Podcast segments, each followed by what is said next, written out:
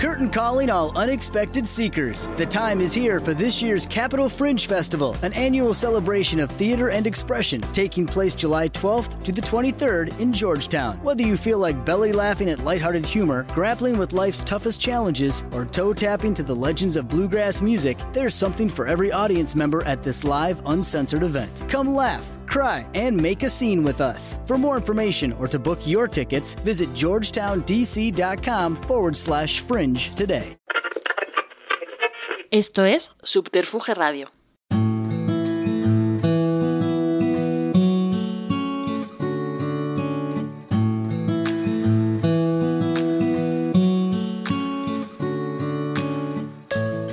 Hola, saludos de Juan de Dios Rodríguez y bienvenidos a una nueva e importante edición de la segunda temporada de Estudio 8 en su 37 episodio.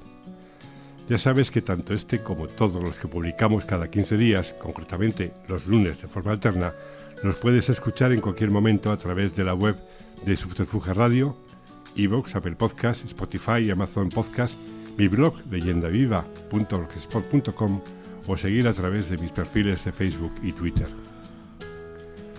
Hoy tengo el enorme placer de compartir este tiempo del audio con uno de los profesionales más entregados a la música y amante de la radio que yo he conocido, pero realmente no sé qué es más importante, más trascendental para Luis Merino, porque en él se funden el arte de la música euterpe con el mundo de las ondas, hercianas, digitales, el streaming y el audio total, en definitiva. Compañero, colega, jefe de, nuevo, compañero y siempre más que amigo y cómplice de tantas historias y sufrimientos compartidos, pero fundamentalmente hermano en radio. No hacía falta ningún motivo para que Luis viniera a Estudio 8 por todo lo que representa en la radio, la música y la industria, pero he querido esperar a la salida del libro que firma con Tudy Martín cuando la música era redonda, con R de radio, publicado por Siles Ediciones para hablar con él sobre su recorrido por esos campos Saludemos como mandan los clásicos. Saludos cordiales, Luis. Saludos cordiales. Sí, eh, yo no he traído guion, ¿eh? ya, bueno, eh, mejor. Me fío de, de, exprimir tu cerebro. Vale. La última pregunta que el anfitrión de este podcast y CEO de esta casa te hizo en tu intervención en el episodio número 7 de su podcast Simpatía por la Industria Musical fue ¿Para cuándo ese necesario libro? Y contestaste, hablaré contigo para hacer 12 programas y después transcribirlos. Sé que hemos sido muchos amigos y compañeros los que te hemos dado la brasa y aquí está. Tú cuentas cómo Carlos Galán y Tudy Martín, la coautora, han influido hasta extenuarte para por fin poner negro sobre blanco el libro con un buen archivo gráfico. Te ha costado escribirlo, ¿eh? Vamos a ver, es que no se podía hacer el libro.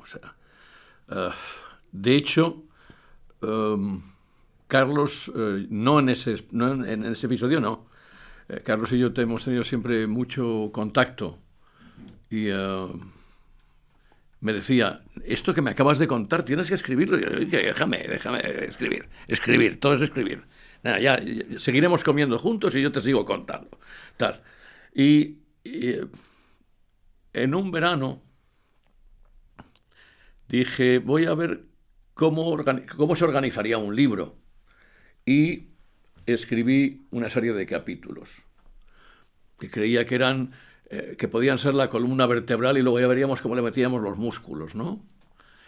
Y un amigo común me dijo, yo creo escribirlo tal, pero como es muy vago, entonces no, no lo hicimos nunca.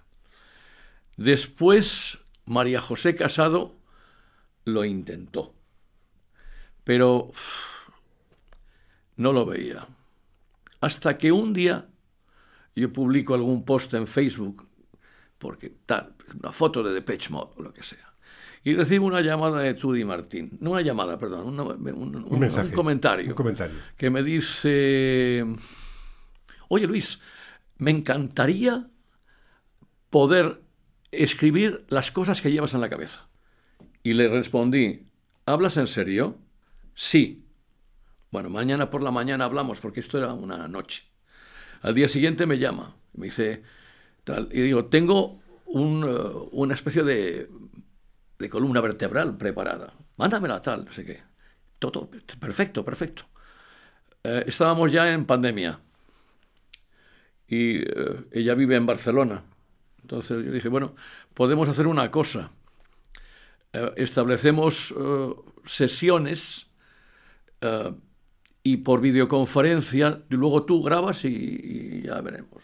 Claro, cada capítulo que hacíamos, a mí me tocaba buscar en mi, en mi nube. Sí. Mi nube eran, son las entradas de los conciertos, los discos, los backstage, eh, fotos, recuerdos que tengo y establecer una especie de timeline, de timeline para poder ir eh, viendo qué es lo que pasaba en cada época. Ese ejercicio es de un eh, de una dureza tal, porque está todo desordenado. Pero yo tengo muchas cosas, pero desordenadas. que cuando íbamos por el capítulo 12 o algo así, me vio tan desanimado ya que con astucia femenina se trajo unas galeradas hechas con una foto que había elegido y dice, ya está así, ahora hay que terminarlo. O sea, te puso la pistola en la sien. Pero porque vio que tal. Pero así se ha hecho el libro, o sea, en, una época de encierro, y con sesiones, yo tengo en, mi agenda two session. Two session eran una tarde entera, otra tarde entera, otra tarde entera y así hasta casi estuvimos cerca de 40 tardes. Y luego ya pues, pues, lo típico del libro, correcciones, tal, tal.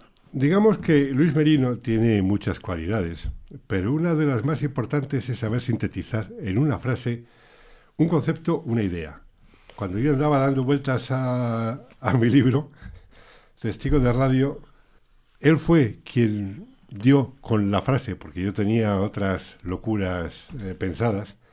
Y ahora te pregunto, ¿cómo surge de tu cerebro musical cuando la música era redonda? Y subrayas con R de radio. Estamos en el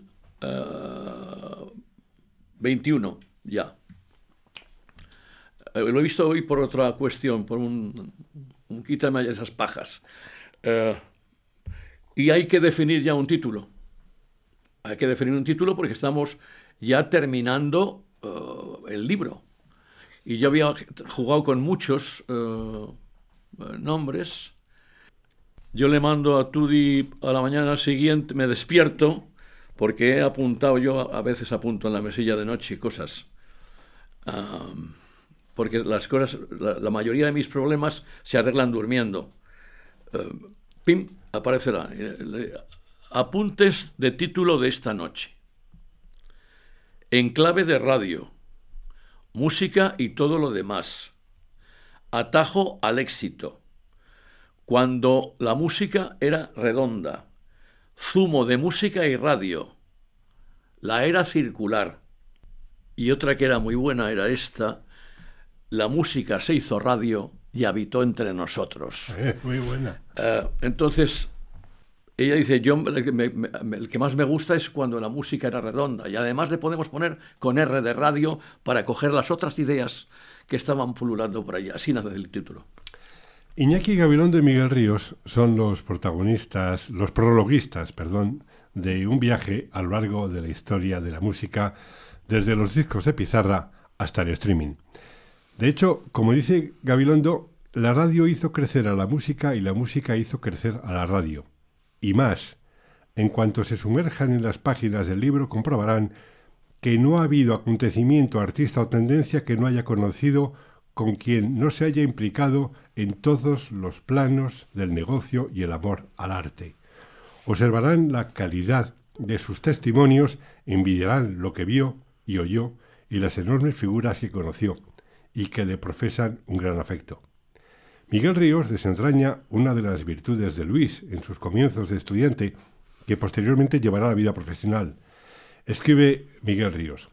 Menino da muestras de una procacidad organizativa que más tarde le llevará a la cima de su profesión. Por ejemplo, organiza un fondo común con compañeros del instituto para comprobar, para comprar, mejor dicho, los mejores discos de rock que llegaban a la ciudad y disfrutarlos, a modo de discoforum en compañía de los miembros contribuyentes. Miguel Ríos señala, la radio musical no era nada sin música, las discográficas no eran nada sin difusión, Esto no lo inventó Luis Merino, es cierto, pero en su carrera aplicó la vieja táctica que empleaba en su juventud cuando transaba con las, con las tiendas de discos. Busquemos algo que nos convenga a los dos. Así es. Cuando leíste los prólogos que te enviaron tanto Iñaki como Miguel, ¿cómo te quedó el cuerpo? Bueno, o el ver, cerebro. Después O de leer el prólogo de Iñaki, yo creo que es el regalo más profesional, más bonito y amistoso que me han hecho en la vida. Es impresionante. El de Miguel, yo a Iñaki le quiero lo que no está escrito. Le quiero y le admiro, además. O sea, eh, mi madre siempre decía, qué burro eres. Yo decía, mamá, a mi, madre le encantaba Iñaki Gabilondo. Y le decía, mamá, yo meo con él todas las mañanas. Entonces, coincidíamos casi siempre en el, en el urinario.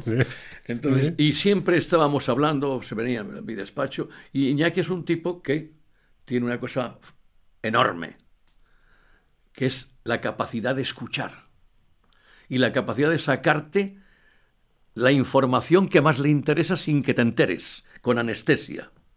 Bueno, pues eh, que te escriba eso Iñaki es para echarte a llorar de gusto. Es un premio Ondas, ya que no me dieron nunca ninguno. Eh, eh, es un premio Ondas, para mí es un premio Ondas. Con Miguel eh, la relación ha sido muy divertida, porque eh, con los artistas no es fácil ser amigo. No es fácil. Los artistas son artistas y tú llevas otra, otra línea de vida, otra manera de vivir, etcétera, etcétera. Pero Miguel es un tipo muy próximo y yo lo conozco desde hace mucho tiempo, mucho tiempo.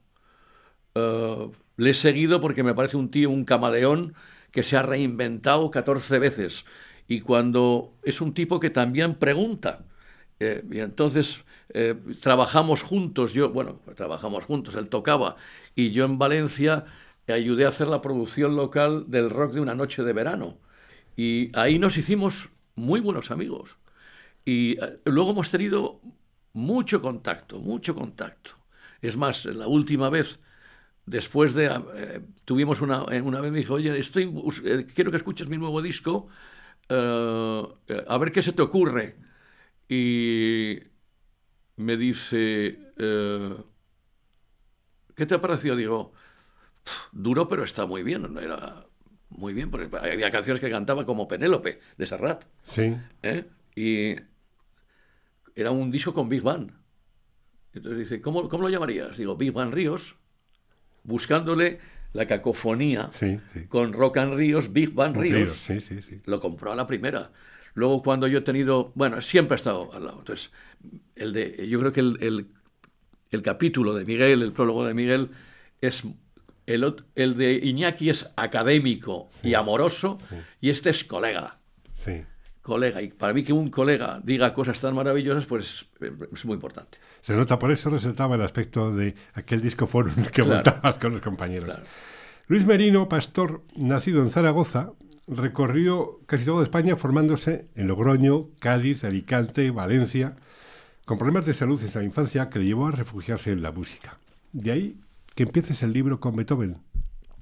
Sí, yo, bueno, yo tuve Con la clásica. de pequeño una polio que me dejó invalidado durante casi dos años y el médico dijo que era había que hacer dos cosas. Una, ponerme los juguetes lejos para que no pudiera cogerlos y esforzarme, cosa que mis padres dijeron que, no, que ya no podían ver esa escena. Y que para serenar un poco, uh, que me pusieran música que, creían que sería bueno. Y yo re- realmente toda la música que ponían era clásica y me sabía todo. Todo, todo, todo, todo, todo. Me ponían una, una, una, eh, dos líneas y ya sabía qué era. List of tal. Sí, sí. Estamos hablando de qué año? Dos, a- eh, 56. En el 56, los, dis- los tocadiscos no eran como los Picup, ni eran como los Bueno, platos, en ni eran teníamos como... uno bastante guapo, una radio. eh, Una radio una con disco mueble radio tocadiscos, ¿no? tocadiscos, sí. Ajá. Y teníamos muy buena colección de música clásica. Y entonces, esa evolución que ya hemos un poco, con- co- contando con Miguel Ríos, ya hemos visto cómo se produce esa, ese crecimiento tuyo hacia la música y demás. ¿Qué pasa en la mente? Una pregunta que es, la hago de forma recurrente a los invitados. ¿Qué pasa en la mente de Luis Merino para que ese amante de la música estudie medicina? Recordando a Miguel de los Santos, ¿a ti te obligaron a estudiar una carrera porque si no, ¿de qué ibas a vivir? No. ¿O cómo fue aquello? No, es ¿O mucho- tenías yo- pasión no, por la yo, me- medicina? Yo quería ser médico, o sea, quiero decir, que, que- quería ejercer la pediatría. ¿eh? Entonces, me, eh, pero mucho antes, mucho antes, ya en, eh, en el año 67, yo empiezo a comprar discos, clon, clon, clon, clon, clon, clon. Yo he comprado discos de los, los últimos discos de los Beatles, los anteriores los había comprado mi hermano, eh, en tiempo real, el día de la salida. Yo siempre estaba, iba a Discolandia y ahí estaba Pepe que me daba el, el- el- el Yellow Submarine o el Let It Be o el Abbey Road, todos. El primero que compro de los Beatles yo creo que es el álbum blanco. Hasta entonces los había comprado mi hermano. Eh, todos mis ingresos, me permitían comprar los discos a plazos. Entonces, todos mis ingresos iban a la música. Tanto es así que yo he sacado matrícula en matemáticas porque los domingos, en vez de salir, eh, me dedicaba a hacer matemáticas y a ahorrar para comprar música. Cuando yo voy a, de- después de Logroño nos vamos a Alicante, en Alicante eh, hago COU eh, y luego me tocaba pasar a hacer, hacer, empezar medicina. Entonces mi padre me dijo que ya a Valencia, tú, ¿qué llevas en esa maleta? Me llevo discos. Tú a Valencia vas a estudiar, no vas a oír música. Eh, eh, eh. Dije, vale, vale, correcto. Me dijo, porque si no, los calzoncillos, digo, los discos son míos. Dice, pues entonces vas sin calzoncillos, porque los calzoncillos son míos. Entonces, si nos ponemos así, vale, correcto. No pude llevarme los discos y entonces fue con lo, lo que monté. Un, video, un, un- Un disco forum. Un disco forum. Con los colegas Con de la facultad. pues, 100 pesetas cada uno, y entonces comprábamos 30, 40 LPs, lo más importante, y luego cada uno se los grababa en cassette. Y bueno, pues así empezó. Total que he sido siempre muy amante de la... Y ya antes había empezado, y yo iba mucho por Radio Rioja en Logroño, donde había un compañero de instituto que tenía un hermano que hablaba por la radio. Este que me llevó a mí era Luis Miguel Aguirre y que cuando su hermano no pudo hacer algo entró él en la radio. Y yo me pasaba las horas muertas en la radio. Y ese es cuando, estando en Valencia, eh, esa pasión por la música, la carrera, los compañeros... Antes hacemos eh, un programa en Radio Alicante, La Noche de los Beatles. Y claro, a mí me gustaba más. Los Beatles son. Entonces me, me lo sabía todo. Claro. Y me llevaron allí de erudito. Eh, Yo creo que no les dejé hablar en toda la noche. Y el único que no salió ni, ni a mear. O sea, ahí, hablando todo el rato. Y le dije a, a Luis Miguel, oye, ¿por qué no llamas a Radio Valencia a ver si me pueden dar algún programilla o tal? Y llamó a Radio Valencia. Y eh, Radio Valencia habló con Vicente Rosbelda, que es uno de los maestros que he tenido yo de radio, y le dijo, oye, eh, tengo un amigo que, que yo creo que podría valer para haceros algo en la FM, tal, y aquí no, aquí la FM la tenemos apagada. La utilizamos para mandar las novelas a otras emisoras, tal. Total, que se vio de ver comprometido y me dio media hora durante 15 días en, eh, en la FM, ¿no? Y me dice, eh, me dio una lista de los 40 principales y me dice, haz un programa sobre los 40 principales. Total que yo acabé los 15 días y me dice, no has puesto ni un disco de la lista. Digo, "¿A mí ¿cómo se llamaba el programa? Dice, no lo sé, digo, alrededor de los 40. Claro.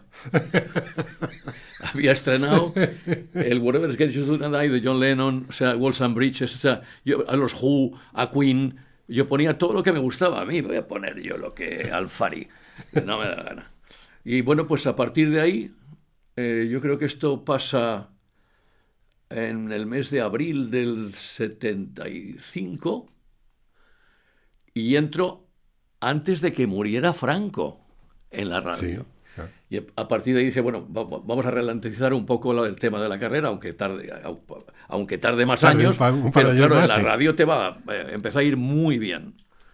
Y bueno, pues así, así entré en la radio. ¿En qué momento se produce ese clic para que la radio te enamore y se meta en tus venas? Pues eh, es un problema anterior, es un problema de necesidad de comunicar lo que a mí me gusta. Eh, yo entonces no había redes y eh, cuando compraba un disco y me entusiasmaba, se lo contaba a todos mis amigos. Y entonces te das cuenta que si vas a la radio, eso es automático. O sea que pasas de ser un uno a ser un universo. Llegas a Radio Valencia, ahí se produce el comienzo de tu recorrido radiofónico, pero ya nos has comentado por encima lo de las noches de los 40, alrededor de el de los 40, pero ahí eres fundamental para que Radio Mediterráneo, la FM de Radio Valencia, empiece a funcionar como una emisora de música realmente. Ese es un paso en el que tienes que convencer a Rosbelda, a Moret. Eh, Moret ya era el director de Radio Valencia. Sí, yo no conocí otro. Que había sido además el que le empujó a Rever, le obligó a Rever a, montar los 40, exactamente, a la FM, Madrid. sí. bueno, pues yo, yo, llego allí y empiezo a hacer de todo. Lo primero que me hacen es hacer las noches, como cuando entras en, en menos riesgo. Sí, en menos riesgo. Menos riesgo. Empiezas a hacer la noche, al cabo de, mm, imagínate, un mes ya empiezas a hacer el tramo de los 40 principales del sábado por la tarde de las votaciones, el primer tramo que es el, el, menos comprometido, acabas haciendo toda la tarde, pero yo en esa, en esa época hacía eh, turnos de continuidad. Rosbelda me dice, no, tienes que empezar a hacer cosas de informativos. Trabajo con informativos, trabajo en música y trabajo en, en, en continuidad, que te da una visión de la radio bastante amplia y después era bastante bueno, eso sí, en lo comercial. Yo vendía muy bien las cosas. Eh, Tanto en antena como tienda a tienda. negocio no, negocio. No, no, yo no buscaba. O sea, ah. la gente, eh, los que querían hacer un programa de, patrocinado, te buscaban porque sabían que metías la publicidad de forma muy adecuada. En esos años, que estamos hablando de 75 al 80, cuando se va formando profesionalmente eh, Luis Merino como radiofonista, eh, como hombre de todo.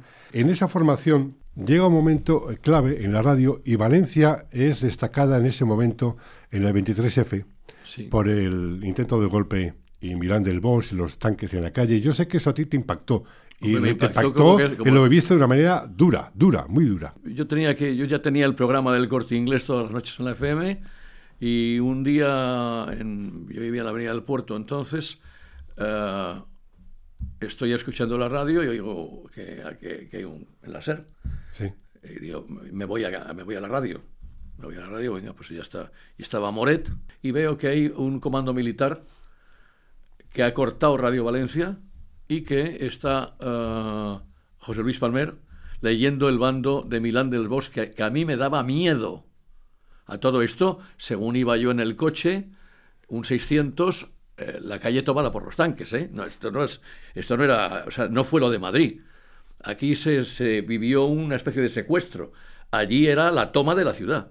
Vale. Entonces llego a la emisora y te encuentras un comando de militares que ha cortado la señal y que ponen marchas eh, militares. militares y yo iba tenía que hacer el programa al corte inglés. ¿Te dejaron entrar? Sí, sí, claro, con identificación.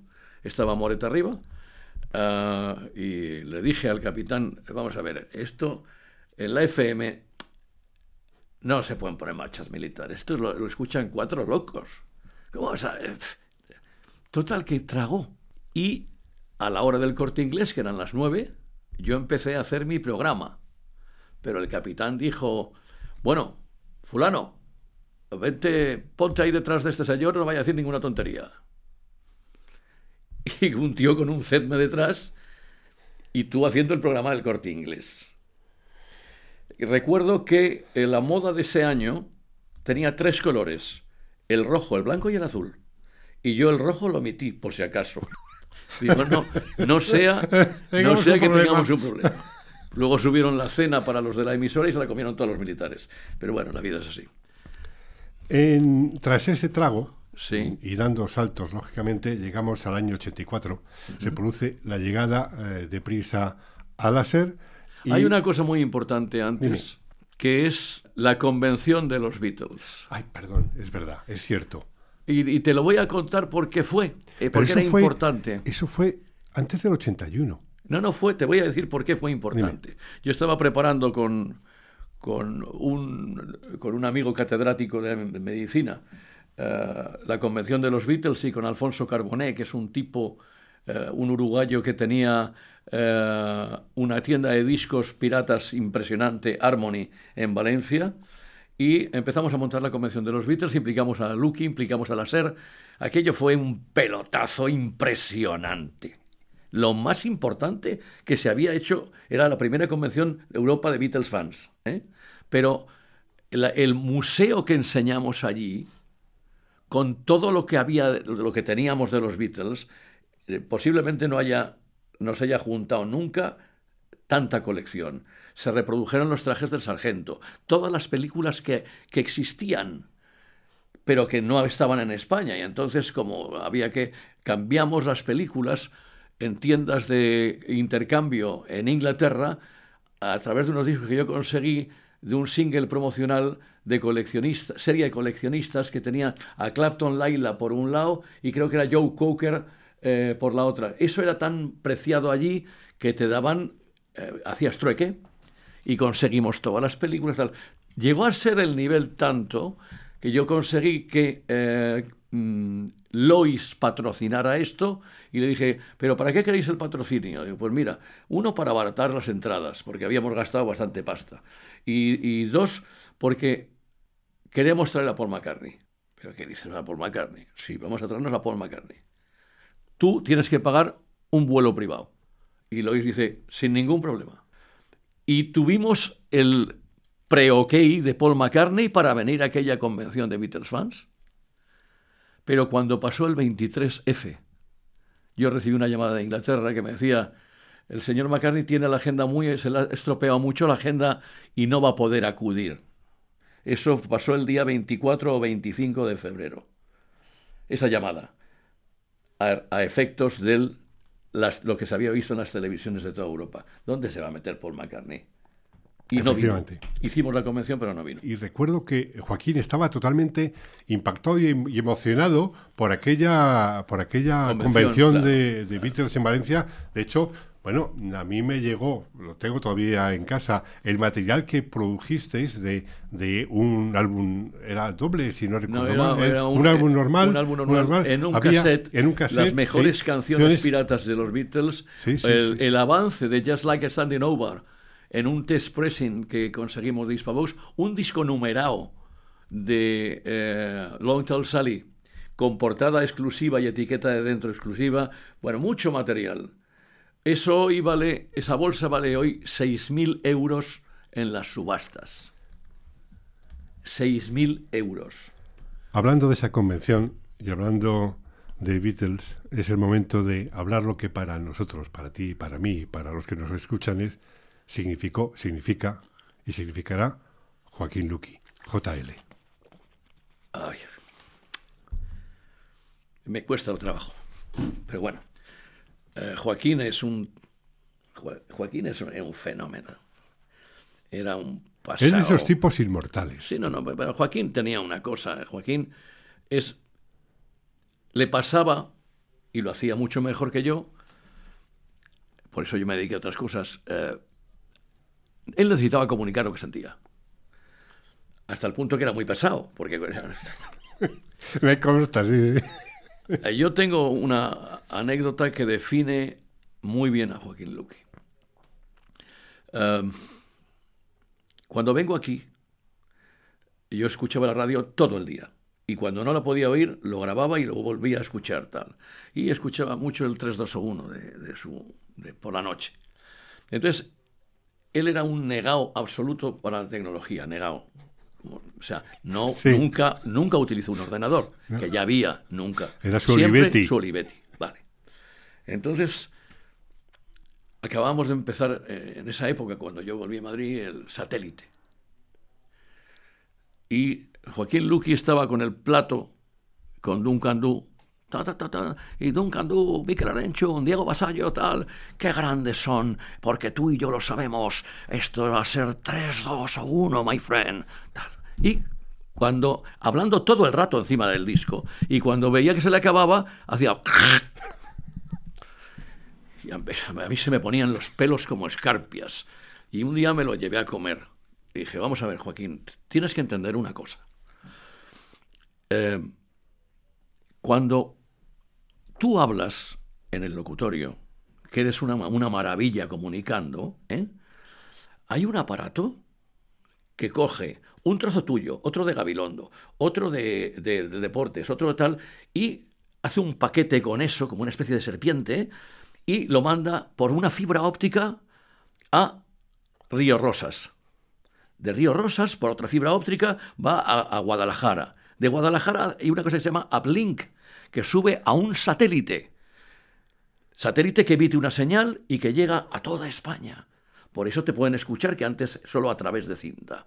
Entonces, en cada emisora hay un aparato que separa Joaquín Luqui, Iñaki Gabilondo, Deportes, Cadena Dial, por ejemplo, lo que fuera.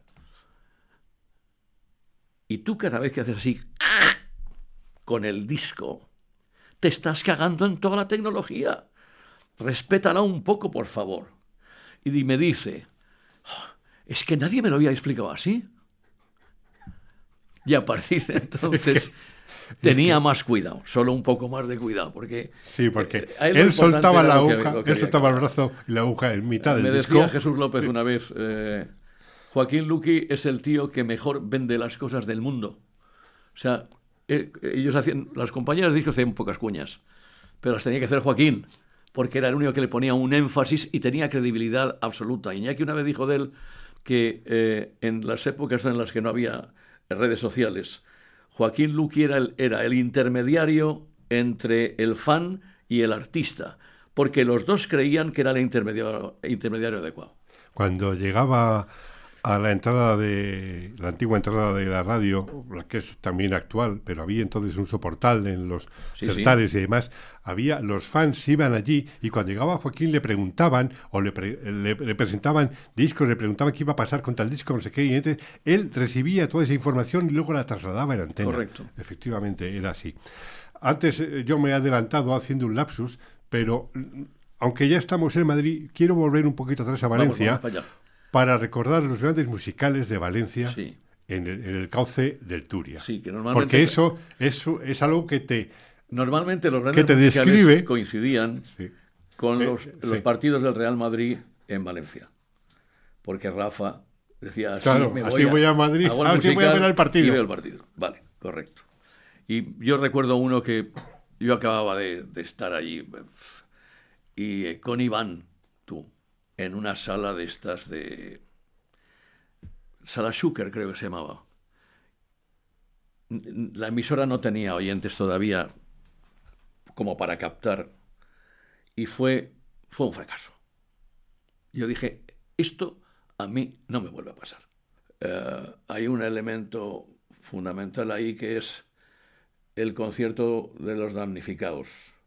Cuando la riada del 82, a mí se me ocurre eh, decir, ¿por qué no montamos como el concierto para Bangladesh? Y me dijo Moret, eh, ¿tú qué pasa? ¿Que no, ¿Por qué tienes que estar jodiendo siempre? Si lo quieres, hazlo, pero no pidas nada, ¿eh? Bueno, déjame en paz. Déjame en paz. Y entonces yo me puse a hablar, Rafa me dijo, me parece una idea fantástica, en lo que pueda yo te ayudo. Pero esa me la, me la comí yo entera, entera hablar con Serrat, hablar con Humet, hablar con eh, Victoriana, hablar con Miguel Ríos. Oye, que llenamos el estadio. Sold out. Pero, claro, para montar eso tienes que hablar con el Valencia. Te tiene que dejar el tal. Tienes que montar toda la campaña, llevar lo que sería la contratación. No hubo ningún contrato. Todos los artistas actuaron por la cara. Todo el mundo, no, no hubo ningún trabajador que cobrara llenamos el estadio y ganamos 18 millones de pesetas de la época, porque no hubo ningún gasto.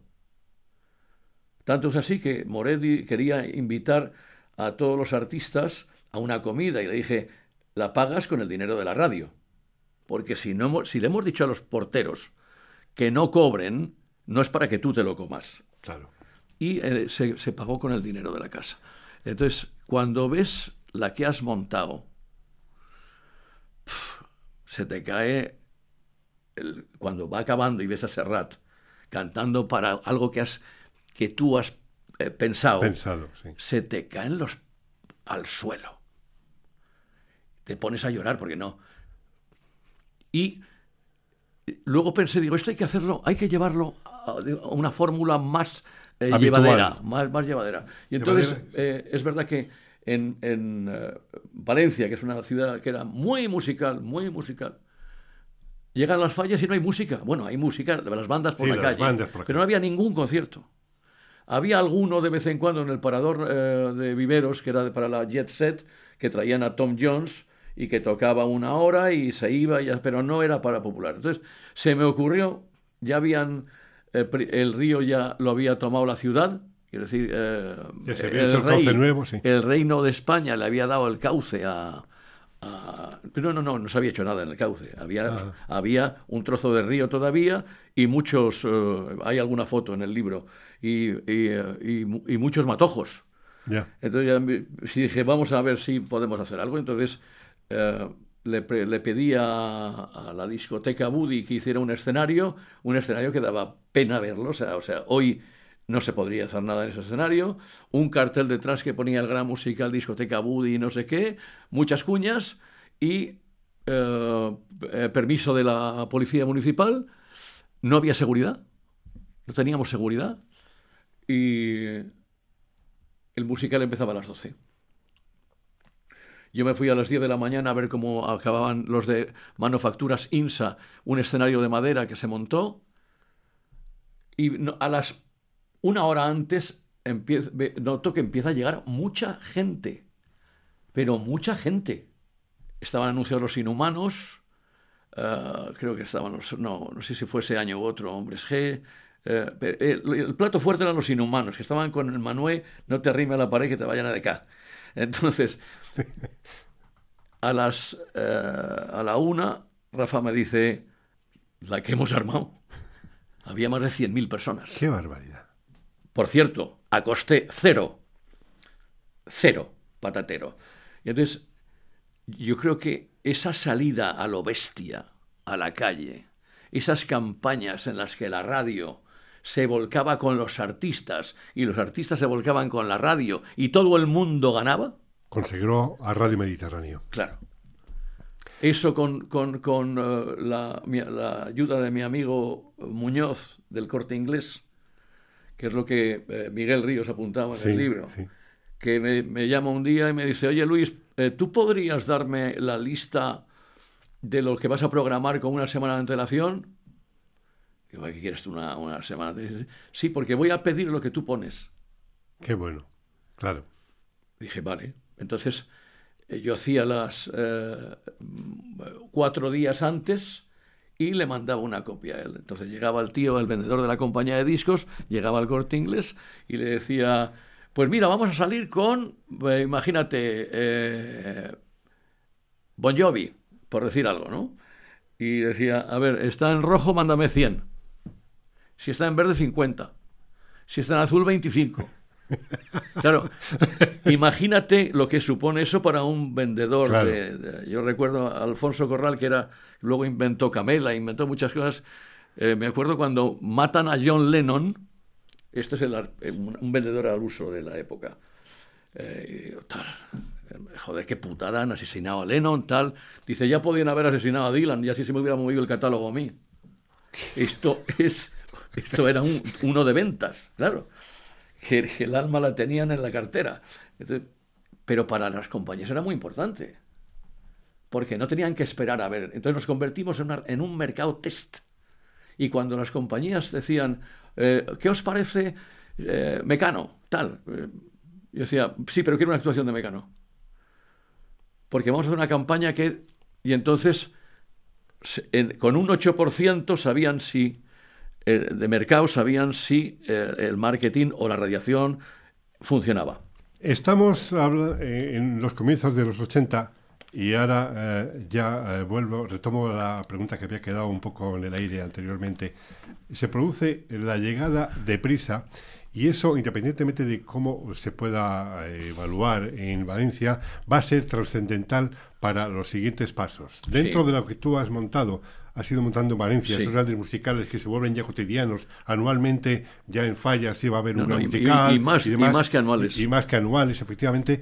Pero eso va a producir fenómenos como la cadena 40, la cadena 40 vía satélite, y los 40 en esa evolución.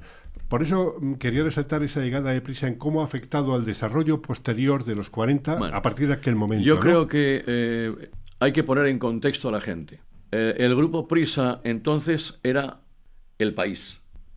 Tenía otra rama que se llamaba Santillana, que era la número uno en libros, y tenía mucho material escolar. No existía como tal, eh, o sea, el, para cuando van a comprar la SER, yo creo que el país pasa, eh, queda como la marca original y se monta promotora de información SSA. Eh, digamos que hay un, el, se produce por la muerte de un socio de Gómez Mira, de Gómez Mira y entonces alguien los herederos de Gómez Mira venden las acciones y se van al país y le dicen, te vendemos las acciones. Y el país ya había empezado su operación de, Radio, del país. pero se da cuenta de una cosa elemental. Sin distribución no tienes eh, nada que hacer en el mundo de la radio. Y bueno, pues vamos a, vamos a tomar esa participación. Eh, creo que en aquel momento el resto de socios entiende que es que, van a, que el país va a desembarcar y empiezan a ofrecer su participación a prisa tanto, tanto sí que la última que compran es la de Fontán y otra que no pueden comprar, que es la participación del Estado. Porque había una, un 25% que fue incautado por Franco para eh, mantener las licencias de radiodifusión. Vale. Entonces, la llegada de Prisa es pasar de un modelo familiar a un modelo empresarial. O sea, eh, no hay nada peor en el mundo que que te pague alguien de una cartera personal, porque le va a doler mucho una empresa no funciona así. Una empresa funciona con una cartera de ingresos, una financiación, unos gastos y un pago profesional y, una, y, evidentemente eh, un cash flow que es el que te, el que te va marcando cómo, cómo vas. ¿no? La llegada de Prisa fue eso. La, la SER estaba quebrada. Y entonces Prisa se da cuenta de una cosa, que hay una marca que se llama Los 40 Principales, que es de las marcas más importantes de España y que si a eso se le da una dotación adecuada, eso puede crecer geométricamente. Ya estaba muy bien, ¿eh? quiero decir que ya, eh, ya los 40, ya, aunque fuera con cintas y tal, hasta, hasta que llegó el acuerdo del satélite, eh, todo era radio local, no había radio en cadena, excepto lo que se mandaba por cintas.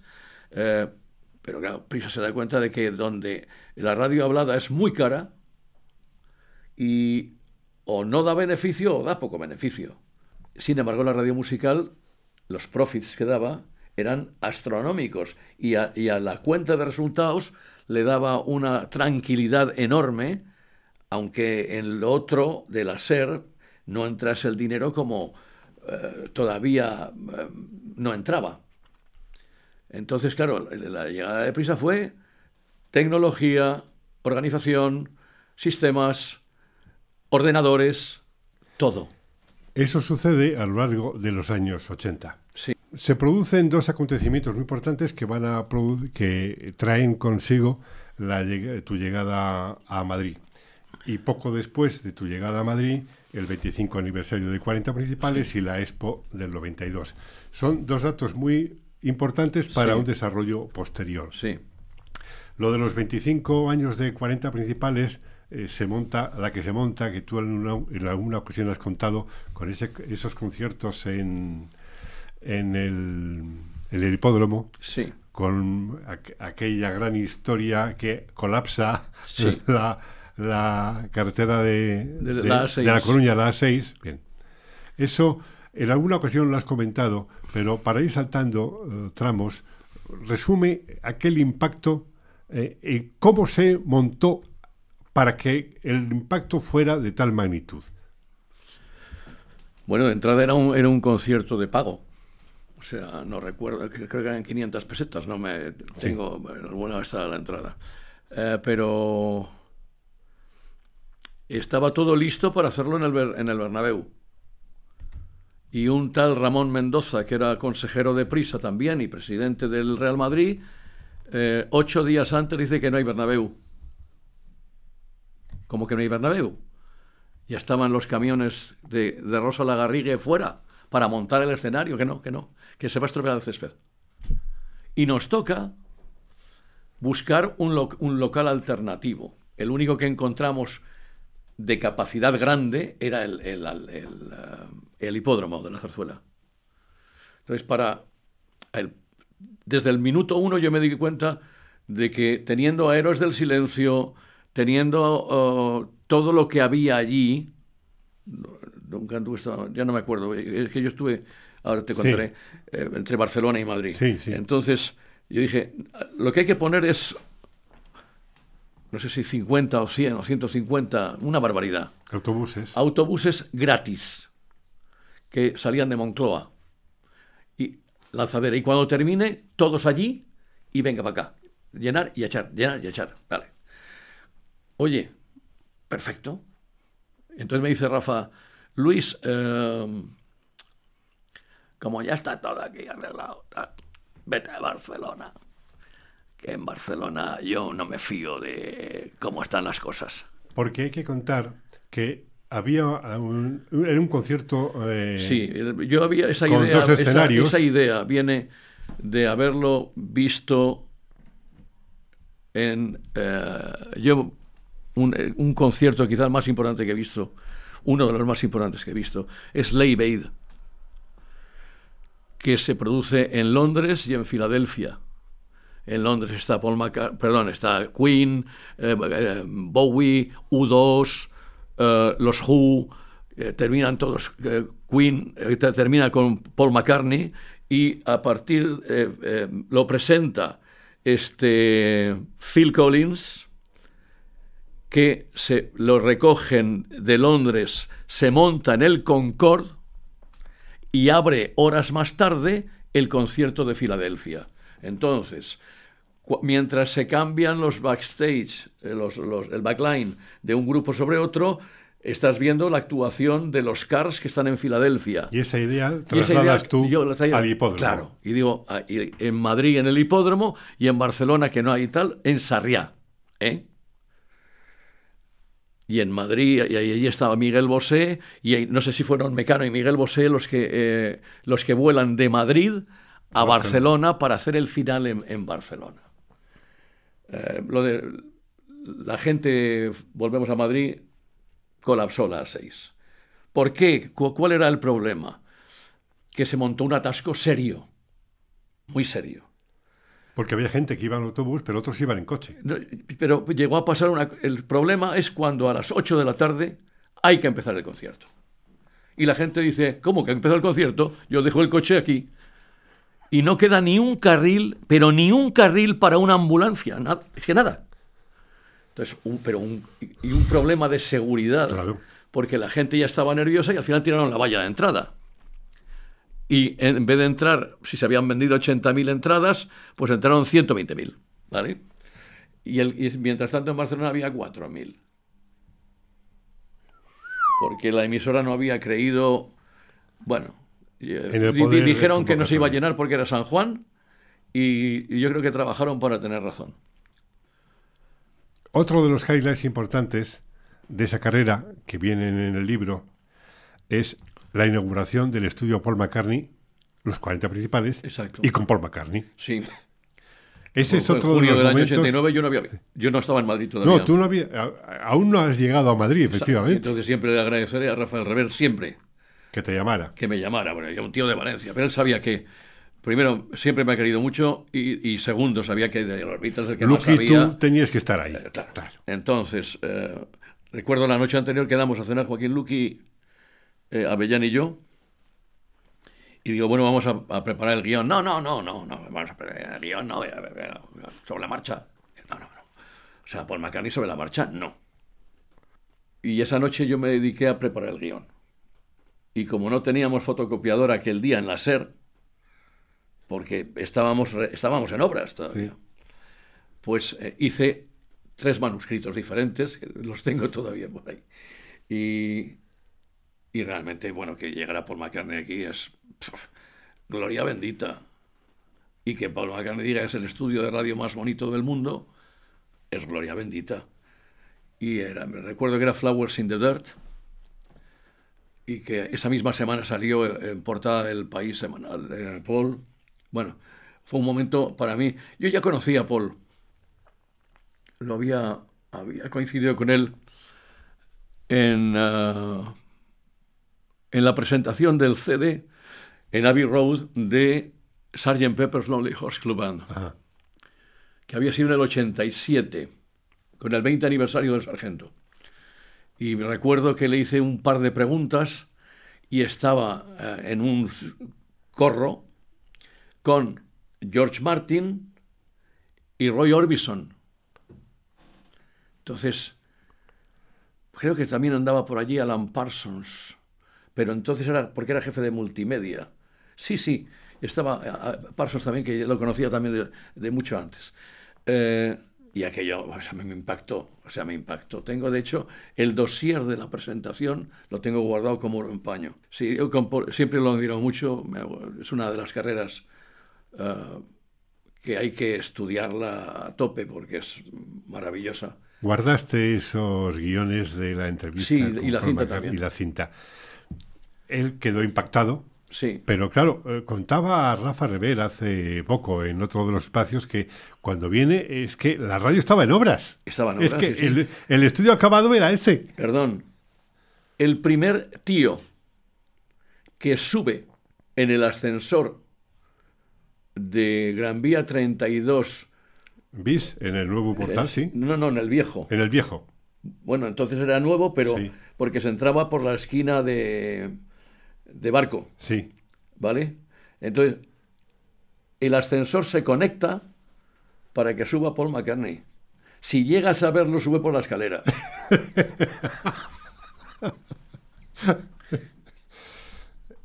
ese, ese es uno de los hitos que quedan registrados en el libro. Como otro de esos hitos es la Expo 92. La Expo 92 es un antes y un después en muchas cosas en este país de cara a los 40. Y es cuando surge realmente la explosión de la marca 40, ¿no? Sí.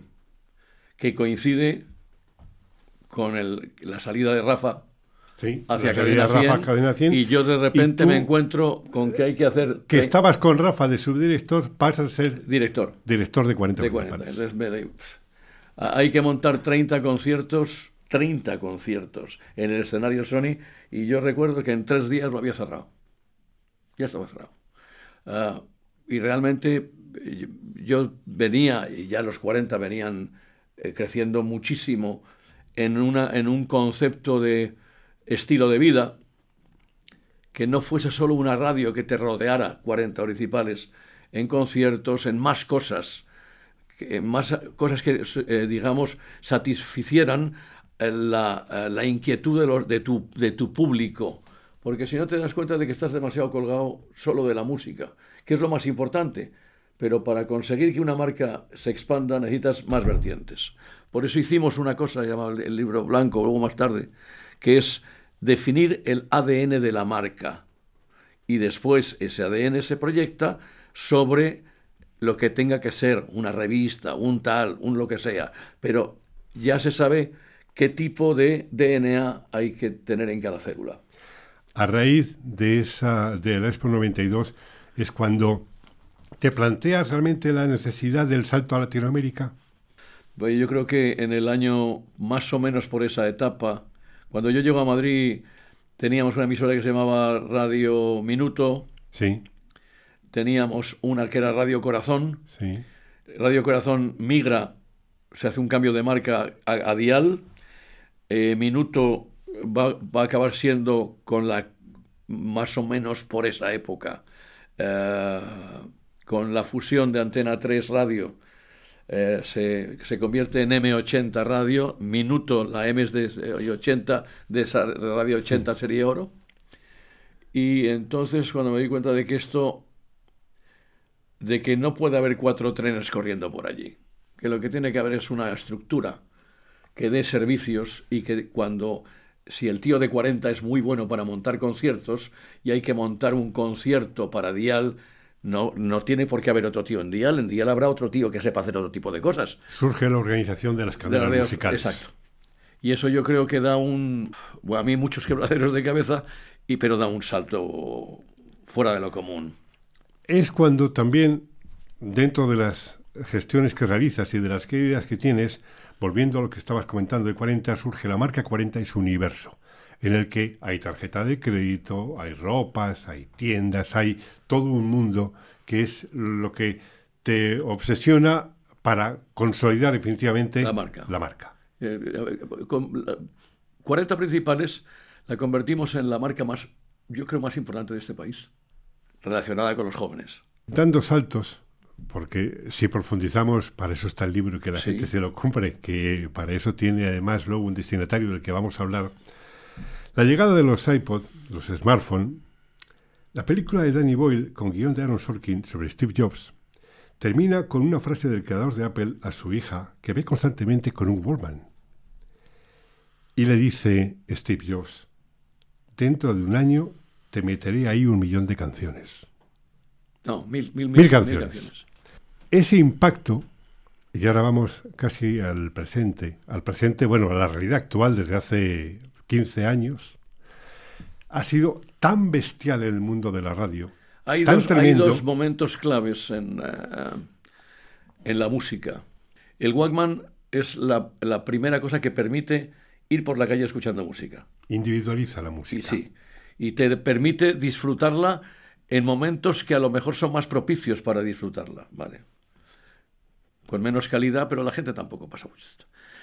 Eh, cuando llega la digitalización, cuando llegara el compact disc, que eh, deja de ser el sonido una onda analógica, pasa a ser una cadena de números, al llegar eso, que se puede trasvasar a otro aparato electrónico capaz de memorizar esa sarta de números, cambia la cosa. Entonces yo recuerdo que eh, yo siempre he sido muy friki de la tecnología.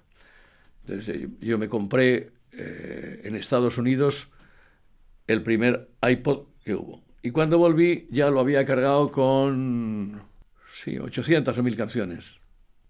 Y subí un día al comité de dirección.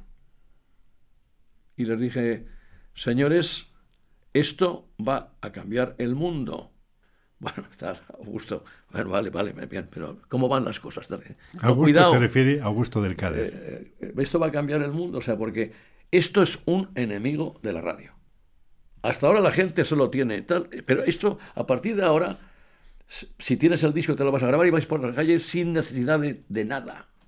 Y le dije aquel día, y esto tiene toda la pinta de que le van a poner un teléfono y el día que le pongan un teléfono y tú vayas por la calle y puedas hablar por teléfono, ya había teléfonos móviles, y tengas toda la música que quieras, entonces se suponía grabada, pero bueno, no, no, no, podíamos soñar todavía con el 5G que te entra lo que quieras en una calidad asombrosa.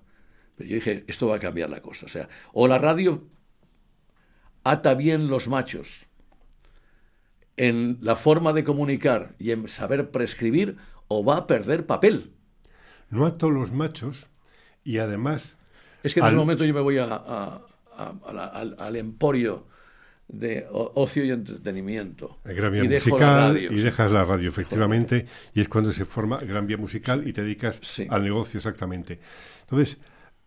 Arreglar ese negocio. Arreglar ese negocio. Pero antes de entrar en eso y cerraremos con el, concierto de los 40 años de 40 principales, sí, quiero eh, tu reflexión sobre cómo ha afectado esa evolución tecnológica al tiempo de que la radio no ha sabido adaptarse musicalmente hablando para la prescripción y ha resultado un momento en el que eh, el audio se ha convertido en un sinsentido de canción tras canción y no hay nadie que te enseñe a escuchar. Vamos a ver, hay, hay, varias, hay varias áreas. La primera es la producción musical. En la producción musical, la llegada de la nueva tecnología retrasa la aparición de novedades.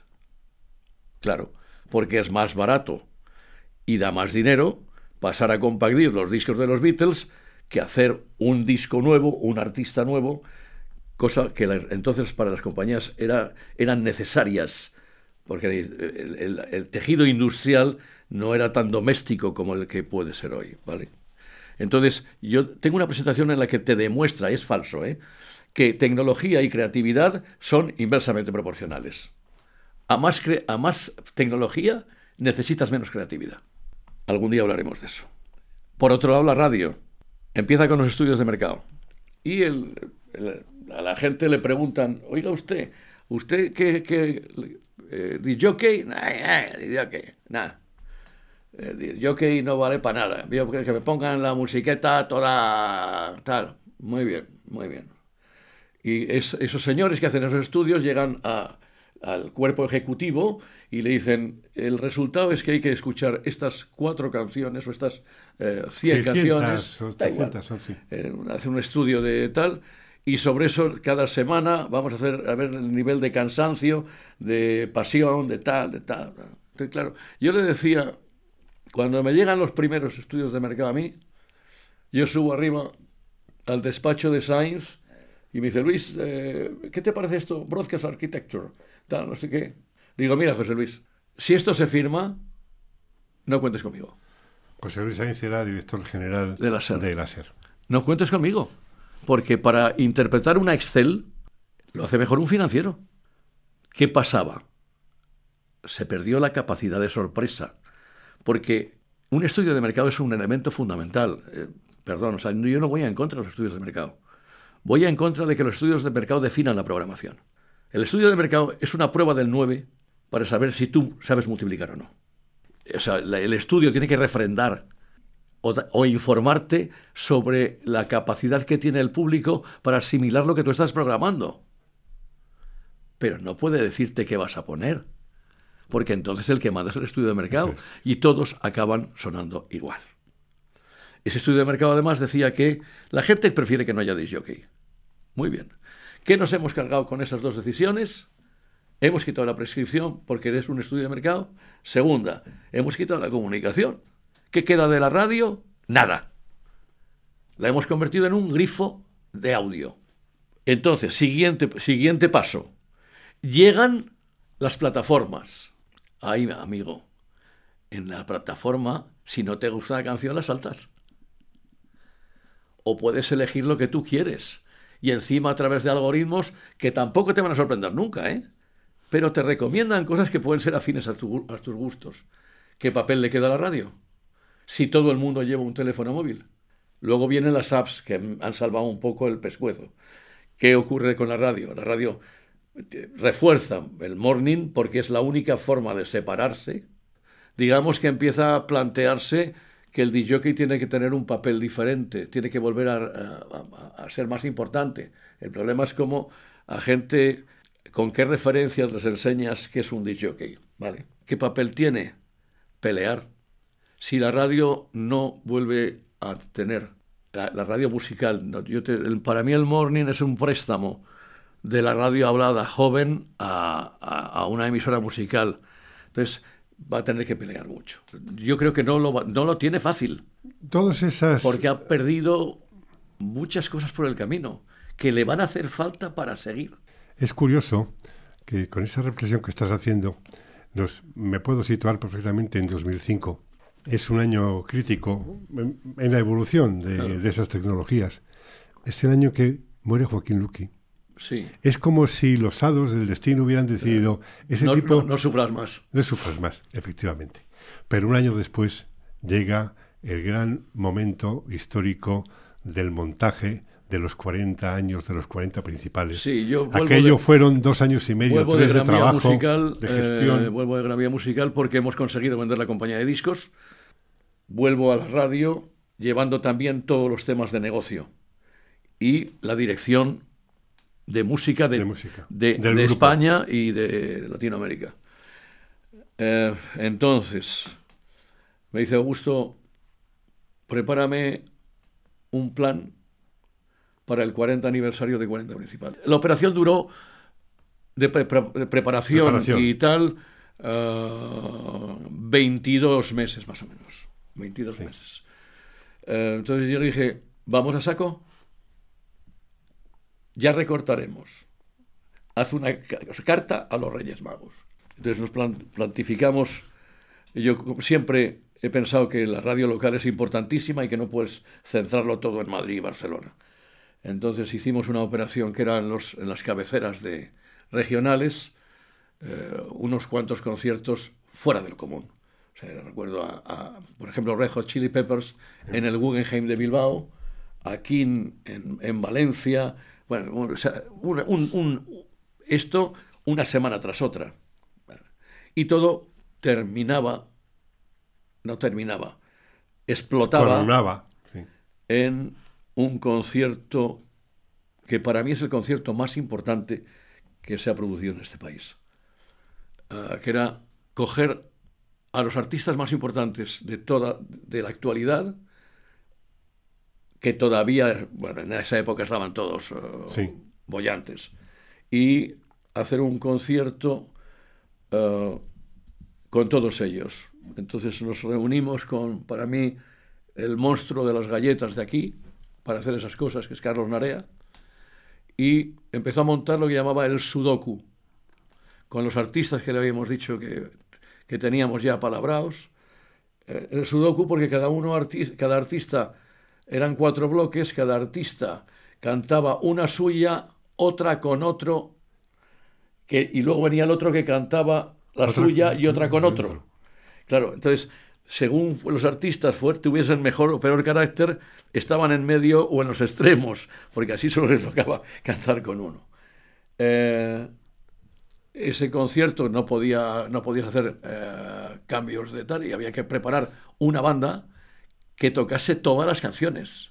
O sea, iba eh, quitando los más rock, eh, por ejemplo, el, canto loco que no podía sonar con eso, o, Antonio Vega que canta en acústico con Amaral, que además eran los momentos en los que la banda general descansaba, porque eran ocho horas de concierto. Entonces, o sea, ese concierto es una, es irrepetible. Y yo encima estaba operado de la, de la estaba mudo, y estaba, mudo. O sea, no, no me, pero es un recuerdo eh, imborrable. Eh, esa, ese estado tuyo de, muy decido, muchos lo agradecimos. Sí, sí. Os evitasteis alguna, algún decibelio menos. exactamente. Sí, sí, sí. Nos evitamos bastante eh, problemas o discusiones O, gritos. Bueno, eso tiene una cosa muy buena, muy buena, una anécdota buenísima. No iba a haber nada de ese concierto, no iba a haber, eh, iba a haber una cinta, pero bueno, no está. Y lo iba a dar Canal Plus. Entonces, yo dije, de, vamos a meter en el presupuesto el camión.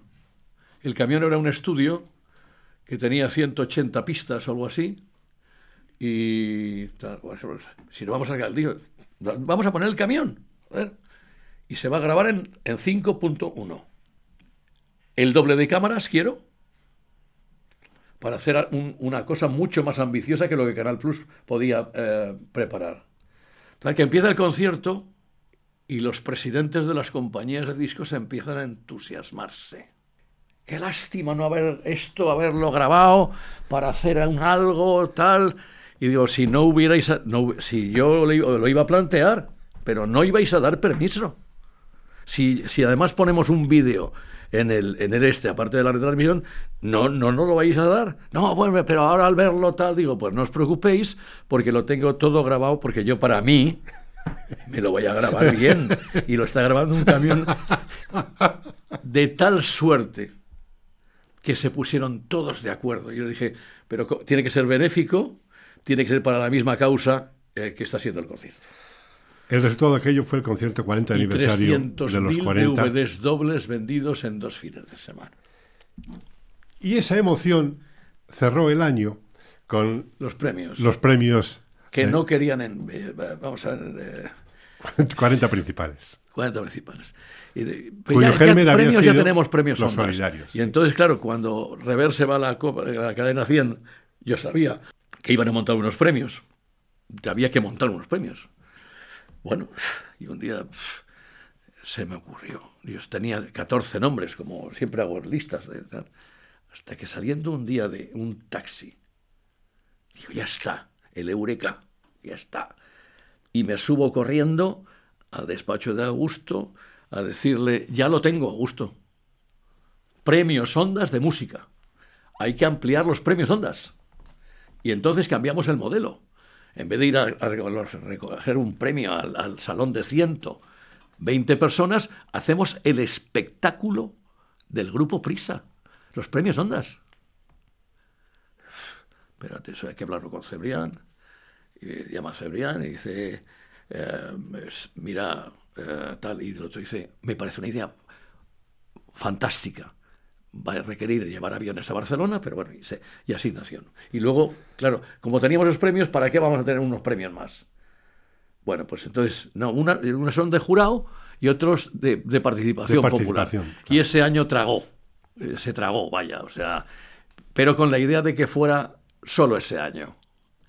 Pero claro, salieron tan bien que dijeron, bueno, esto, hasta, el día de hoy. Hasta el día de hoy. Pero todo tiene un, punto y aparte. Sí. Ese punto y aparte eh, llega en 2011 y entonces sales de la radio. No, te sacan de la radio. me, despiden. te despiden, bueno, despiden de, de la radio y surge ideas clave. Y a partir de ahí es cuando... Bueno, hay una cosa muy importante antes, muy importante, que es eh, empezamos a trabajar con Telefónica en la, en la idea de montar la plataforma del mundo hispano de música. O sea, no, no estaba eh, Spotify, era una cosa pequeñita, pequeñita. Y entonces eh, pensamos que España y Latinoamérica, donde Prisa y Telefónica tenían sombras o huellas similares, homólogas, montar entonces la, la radio ponía las marcas. Eh, Telefónica ya tenía en Brasil un servicio de música que se llamaba Sonora, por cierto, y la idea que lleva un, lleva un estudio paralelo que todavía hoy no se ha terminado en el, en el mundo de las plataformas, pero que todas han seguido ese camino. Ese es el origen de tu asesoramiento ya exterior. Con Telefónica, Con, Telefónica Desde prisa.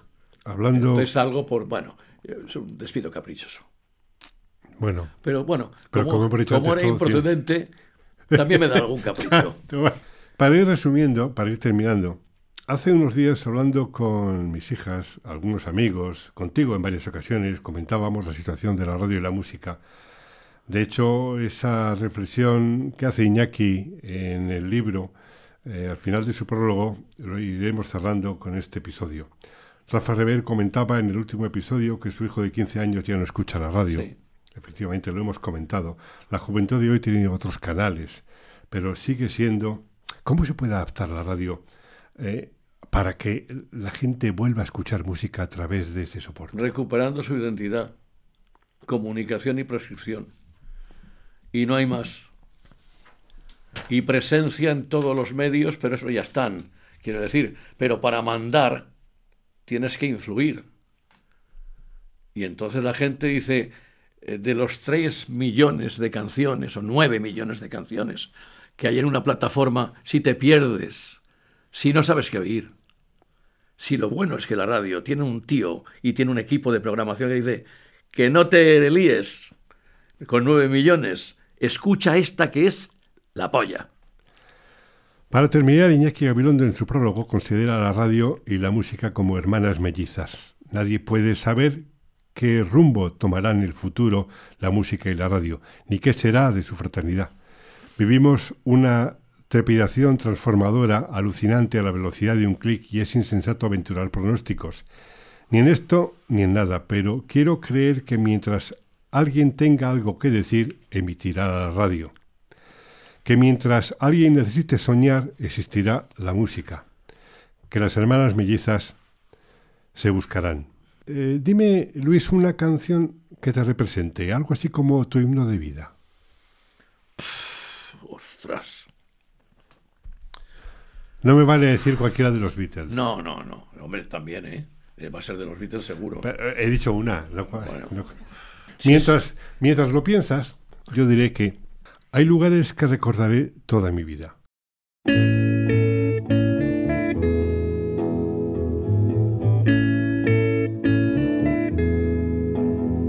There are places I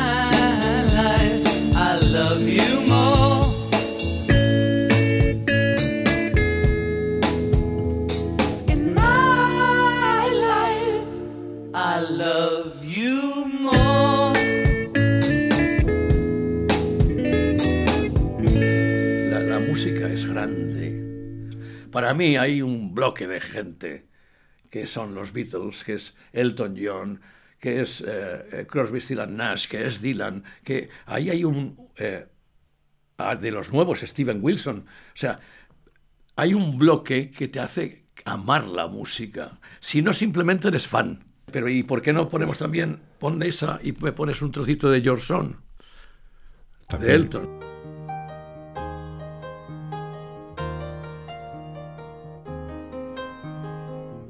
It's a little bit funny, this feeling inside. I'm not one of those who can easily hide. I don't have much money, but boy, if I did, I'd buy a big house where we both could live.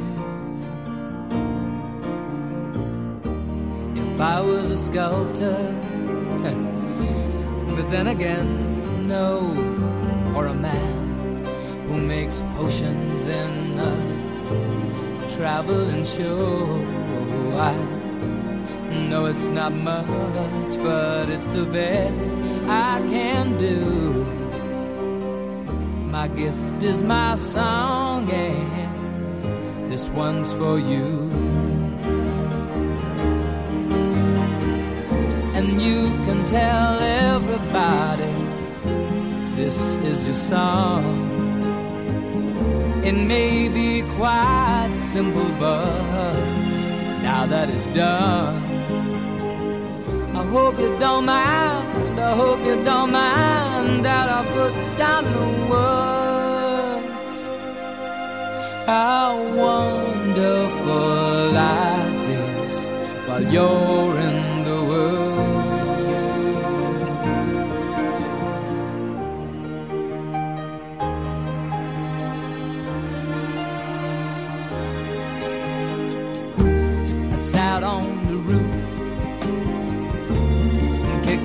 the moss. Well, a few of the verses, well, they've got me quite cross.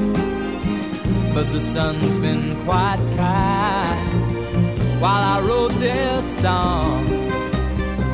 It's for people like you that keep it turned on. So excuse me for getting these things I do. You see, I've forgotten if they're green or they're blue. Anyway, the thing is, what I really mean. Yours are the sweetest eyes I've ever seen. You can tell everybody this is the song. It may be quite simple, but now that it's done, I hope you don't mind. I hope you don't mind what I put down in the words. How wonderful life is while you're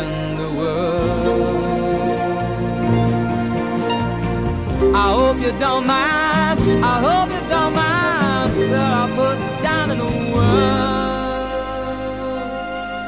How wonderful life is while you're in the world.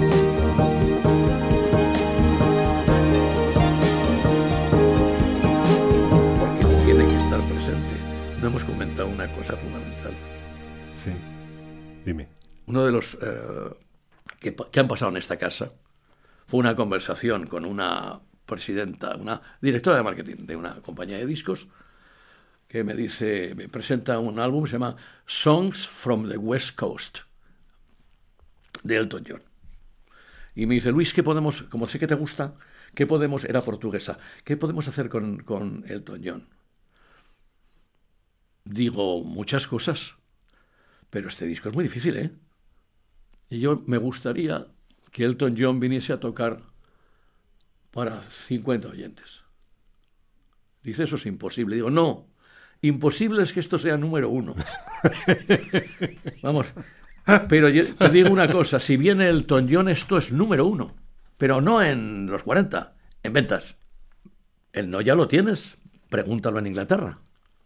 Y como ya sabían que habíamos vendido 500.000 copias del Rey León, que le con de Elton John tengo todos los discos de oro por ahí, colgados, porque me daban una copia a mí. Y Elton dijo que sí. Y vino a tocar para 50 personas, a hacer un concierto básico en Bellas Artes. Otro día que yo he sentido eso, esa corriente que te deja matado. Porque además me iba ya, ya sabía que me iba de la radio a, a Gran Vía Musical. Eh, ese día es inolvidable. O sea, eso es el poder de la radio. Venía para hacer ese concierto, para una entrevista de cinco minutos que se prolongó casi 45. Iba a tocar tres canciones. Sí. Hizo un concierto de una hora. Sí. con to- tocó todo el disco. Sí. Y al final resultó que aquello no se grabó. No. Bueno, sí. Bueno, estaba grabado, pero no- la radio no lo había grabado. O sea, lo, de- lo de Elton John en, Eso por un lado. en la cadena ser Eso, no tiene. eso por un lado. No hay nada. O sea, Eh, por el otro fue la reacción eh, mediática dentro del grupo que tuvo aquel concierto que fue irrelevante. Yo he escrito que eh, tus gritos se escuchaban a ti. eh, a mí y por todos los pasillos de la radio hasta las 3 menos 20, las 3 menos 10 de ese día, del día siguiente, porque un avión chocaba con la torre, con la torre del norte en Nueva York. Sí, señor. Luis, ¿me puedes leer esto que está en negrita? A ver. Pájaros que voláis alto, sabéis cómo me siento. Sol en el firmamento, sabes cómo me siento. Brisa que planea suavemente, sabes cómo me siento. Es un nuevo amanecer, un nuevo día, una nueva vida para mí y me siento bien. Peces del mar, sabéis cómo me siento. Río que fluyes libre, sabes cómo me siento. Árboles en flor, sabéis cómo me siento. Es un nuevo amanecer, un nuevo día, una nueva vida para mí. Ay, y me siento bien.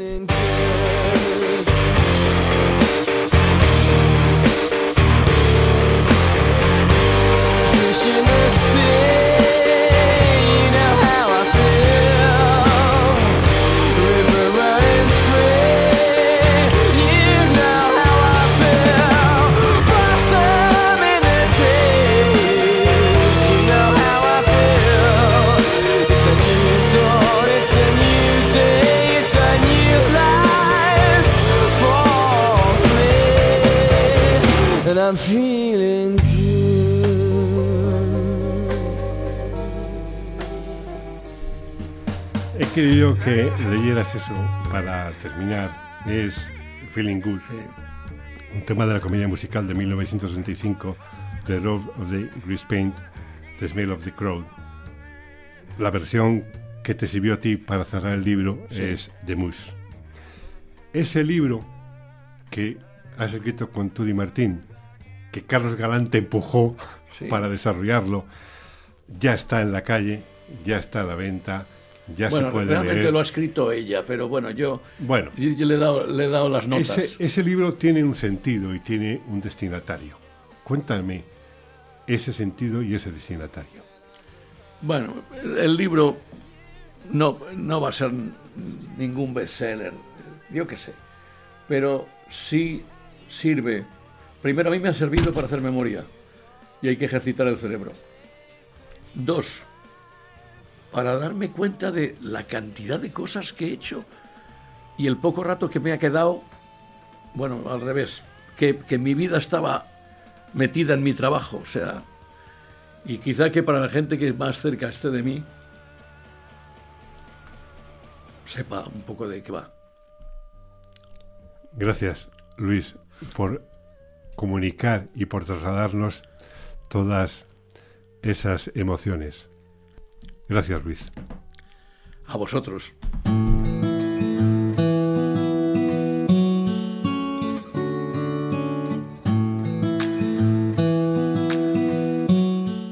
Luis Merino es heredero de los pioneros que llevaban la música a la audiencia desde la radio.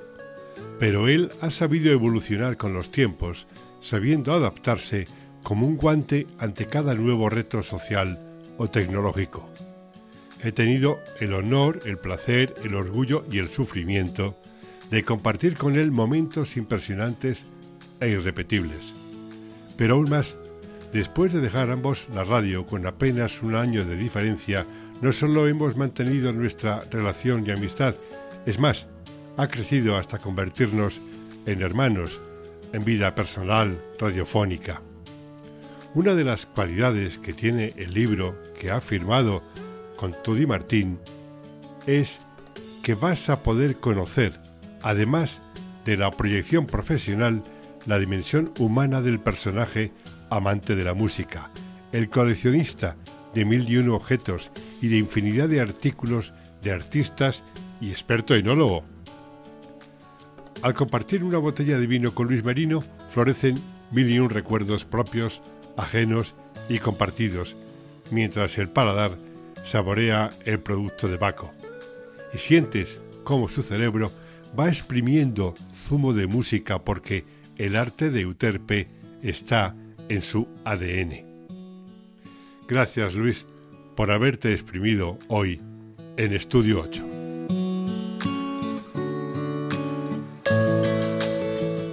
Hasta aquí este nuevo espacio dedicado a Luis Merino, algo que tenía pendiente desde hace más de un año, pero he querido esperar a que terminara de exprimirse el seso para contar con él. Con Luis se cierra una especie de trilogía de música y radio que hemos realizado con los últimos episodios de Fernando Salaverry, Rafael Revert y el propio Luis Merino. Próximamente habrá una sorpresa muy especial en Estudio 8, en clave de humor. Ya sabes que tanto este episodio como todos los demás los puedes escuchar en Subterfuge Radio y todas las plataformas de podcast como Evox, Spotify, Apple Podcast, Amazon Música. Gracias por estar ahí. Nos oímos. Esto es Subterfuge Radio.